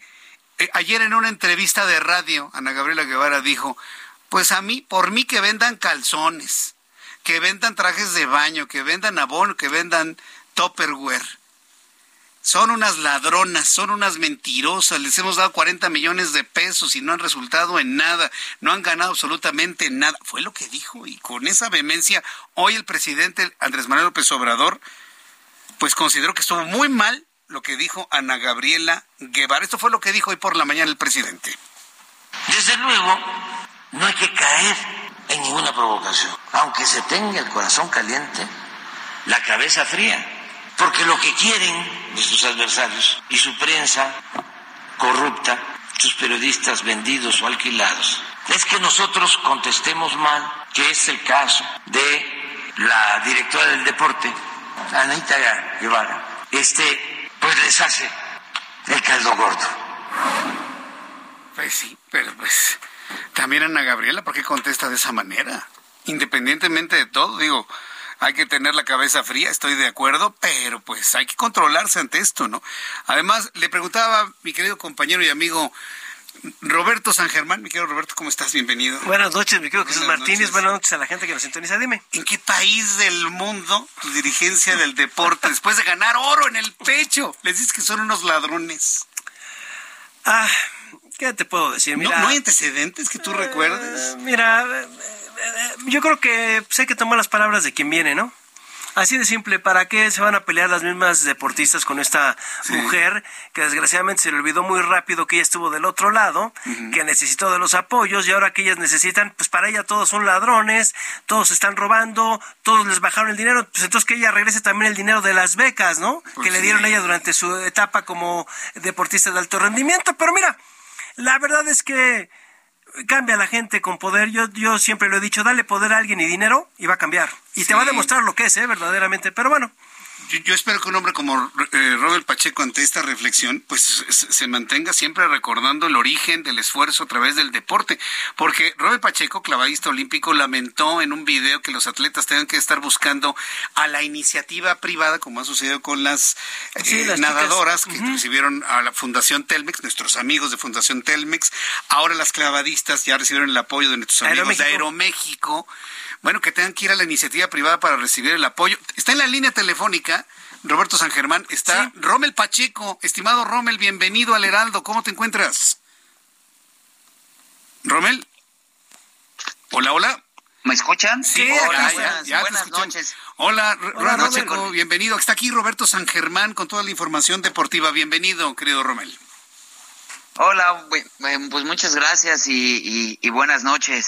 Buenas noches, mi querido Rommel. Oye, a ver, tú que has estado metido en la, bueno, no por ser federativo, sino fuiste competidor de esta federación que ha dado mucho de qué hablar, la Federación Mexicana de Natación que lleva el señor Kirill Todorov, que dicen que se robó el dinero y que ahora también pues los eh, atletas, ¿tú qué opinas de esta situación? ¿Tú lo viviste? ¿Ustedes se robaban el dinero?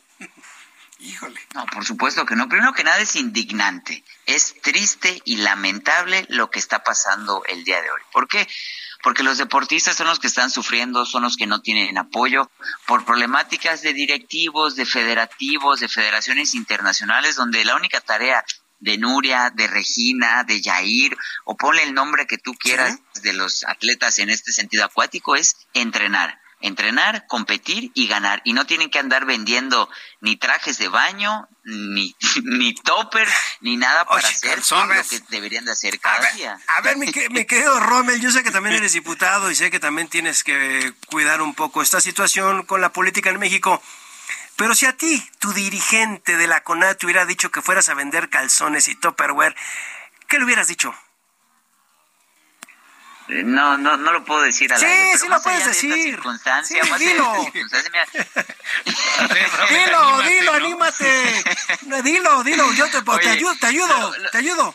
El, el día de hoy, ust- ustedes acaban de mencionar algo importante. Hoy soy legislador y hoy soy diputado. ¿Y por qué estoy en esta situación? Y cuando iba a iniciar la llamada, ahí escuché que dijeron, tú dale poder a alguien y se olvida de dónde viene. Y en este caso, yo tomo la decisión de ser diputado justamente por eso, porque como deportista lo vives, la falta de apoyo, el que tus papás en un inicio tienen que pedir, rifar, vender, ahí sí, mis papás vendieron toppers, vendieron no Avon, pero era otra marca, hicieron todo para que yo pudiera salir a competir. Y una vez que tú eras deportista de alto rendimiento, muchas veces te encuentras en controversias que no están en, tu, en tus manos. Por ejemplo, a mí justamente me dejaron fuera de mis últimos Juegos Panamericanos. Esta misma federación, ¿por qué? Porque alegaron que cosas según técnicas donde yo había ganado la competencia, el nacional y me dejaron fuera y, y fui a medios, levanté la voz y ¿qué pasó?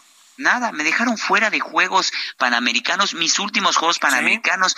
me enfoqué en el campeonato mundial, gané medalla y gané el pase olímpico. Y hoy eh, está pasando lo mismo y la gente me está preguntando, Rommel, qué has hecho desde cámara? Desde que inició esto, porque no es esta semana donde el equipo de natación artística, los de los de clavados llevan eh, casi un año en esta problemática. Si compiten en un nacional, pueden clasificar e ir al internacional, pero se les quitaría el apoyo. Yo hice una rueda de prensa, los invité a Cámara de Diputados para que lo expusieran, para que esto detonara y hubiera un cambio. He metido iniciativas justo hoy. ¿Qué estoy haciendo? Hoy metí un exhorto, exhortar desde Cámara de Diputados para que la titular eh, de la CONADE explique el por qué no se le pueden eh, dar los apoyos a los deportistas. Yo conozco el caso y pudiera decirles técnicamente lo que está pasando, pero que le, para que los deportistas entiendan qué es lo que está pasando, por, por qué no puede llegar el recurso. Oye, a ver, la pregunta, y te lo tengo que hacer, voy a ser yo el abogado del diablo. ¿Qué? ¿Se acabaron los recursos y los desviaron para otras cosas? No, no, no, no, no, no es que el recurso no haya. Bueno, voy, entonces voy a tener que ser técnico. Ahora sí les voy a explicar un poco para que la gente entienda qué es lo que está pasando y por qué eh, eh, dicen que no, que están atados de mano y no se le pueden dar dinero. ciertamente, eh, la Federación Internacional desconoce al titular de la Federación Nacional. Eso, eh, según la Ley General de Cultura Física y Deporte, para dar recursos tiene que saber, tiene que ser a través de una federación. Por eso dicen que está limitado. Pero el, el que está desconocido no es la federación, sino es el titular. Exacto. Y aunque estuviera desconocida la, la federación, hay otros mecanismos. ¿Cuál? el Comité Olímpico, ¿cuál? Un instituto del deporte, o se busca la manera. Lo que aquí hay que ser es ser empáticos. Yo como deportista, pues obviamente conozco lo, lo, que están viviendo, el sufrimiento y la desesperación. Ahí tenemos a, Alejandra y a Gaby empeñando su medalla prácticamente para poder pagar el boleto, o los, los, clavadistas de altura también haciendo videos y pidiendo, o los de clavados también, o natación, ¿no? El, el, el tener que cómo eh, buscar recursos, y qué bueno que iniciativa privada se sume, eso es importante. A ver, esto es un, un equipo y es, y es México, pero, pero no solamente el, el el, tirarle toda, toda la responsabilidad a unos o a otros, es, es colaborar, es colaborar y que esto no es de hoy, esto viene de décadas atrás, está pasando hoy, y si no hacemos un cambio, esto va a seguir pasando, independientemente quién sea el ejecutivo, quién sea el partido que gobierne, esto se repite en, se ha repetido y se sigue repitiendo. Eso es cierto. Oye, Pacheco, eh, te saluda Jesús Martín Mendoza. Ahora que hablas precisamente de la colaboración, ¿por qué no ves con buenos ojos que entre la iniciativa privada y apoya a los deportistas? Ya pasó con Fundación Telmex, con las nadadoras artísticas y ahora Aeroméxico con las dos clavadistas. ¿Cuál sería el problema de que intervenga la iniciativa privada? No, al contrario, no, no, lo felicito, o sea, felicito que se sume la iniciativa privada. ¿Qué debemos de hacer como legisladores? Al contrario, incentivar con políticas públicas, incentivar eh, incentivos eh, eh, que, hagas que las empresas quieran sumarse a, hacia, el, hacia el deporte, ¿no? Existía el FODEPAR. cuando se creó el FODEPAR, que era este, este fideicomiso que se eliminó en el, en el 2020, en sus inicios se llamaba CIMA, yo pertenecía a, a, la CIMA, este fideicomiso. Eh, muchas empresas eh, aportaban recurso junto con el gobierno. Después las empresas retiraron el recurso y solamente se quedó el gobierno que, que, que, subsidiaba este, este fideicomiso hasta su eliminación. Pero a mí me da gusto ver empresas que se estén, que se estén sumando, políticas fiscales que incentives se incentiven a más empresas a que se suman a la causa. Yo, yo creo que Fundación Telmex, encantados de, de, de, de ayudar y, de que su ayuda se haya visto reflejada en estas medallas. Oye, me, quedó Rommel, pero entonces aquí la cuestión es que yo también como iniciativa privada, si el señor Todorov no está reconocido por la World Aquatics, el gobierno también tiene problemas con él, ¿por qué sigue teniendo el poder de la Federación Mexicana de Natación y no se lo quitas? Carajo, el dinero está ahí y no se puede bajar porque el señor está ahí. Y yo como iniciativa privada, yo no le prestaría dinero tampoco al señor si dicen que se lo lleva, ¿no? Sí, porque aquí el, el, el problema no era el, el, fideicomiso. El problema era la gente que manejaba el, o maneja el fideicomiso o el recurso, que es la corrupción, ¿no? O sea, tenemos un gran problema de corrupción. Yo pongo un ejemplo muy sencillo y para que la gente lo, lo conceptualice y lo entienda. Si tienes un perrito que tiene garrapatas, no vas y sacrificas al perrito. ¿Qué haces? Le quitas su garrapata, sus garrapatas y el perrito sigue aquí. El problema no es que el recurso, ¿no? Sino no, no, no, no elimines el, el fideicomiso o, el dinero porque hay corrupción, quita la corrupción, haz mecanismos más estrictos eh, pues para, pues, para que eso no suceda y el que lo llegue a hacer, pues, cárcel. una consecuencia, que se castigue. Cárcel, o sea, a ver, el señor, eh, eh, Jesús Martín, mi querido Rommel, cárcel para el señor Todorov, quítale la, ¿cómo no puede ser posible que no les pueda quitar la federación? Sí, no, no, o sea, no, es, intocable por lo que veo. Pero bueno. pero, eso no solo pasa en la de natación, ha pasado en básquetbol, sí, en varias. En el ciclismo, taekwondo en todo. y es una gran problemática que, que, se, que, se debe de, de, de, atacar y no y, y, parte de ello y lo que yo he propuesto que desde Cámara de Diputados se reforme la Ley General de Cultura Física y Deporte para que voz y voto de los deportistas. Pues yo, quiero agradecerte mucho, Romel, queremos agradecerte mucho tu participación. Te buscaremos en una oportunidad futura si todo este diferendo continúa para seguir analizando el tema. Romel Pacheco, muchísimas gracias por este tiempo para el auditorio del Heraldo de México. Que tengas muy buenas noches. Muchas gracias y mi, y mi compromiso con el, deporte y los deportistas de México. Lo sabemos. Muchas gracias, mi querido Romel. Hasta pronto. Romel Pacheco, ¿eh? mira qué, claridad. Yo espero que se mantenga siempre así muy sensible, ¿no? A todo lo que sucede con el deporte. Pues debe de ser, mi querido Jesús, pero bueno, ya nos tenemos que ir. Ya nos tenemos que ir. Seguiremos platicando una hora más. Mañana, dos de la tarde, Heraldo Televisión, seis de la tarde, Heraldo Radio. A continuación, el debate de gobernadoras, de candidatas a la gobernatura del Estado de México. No se lo pierdan. Esto fue Heraldo Noticias de la tarde con Jesús Martín Mendoza.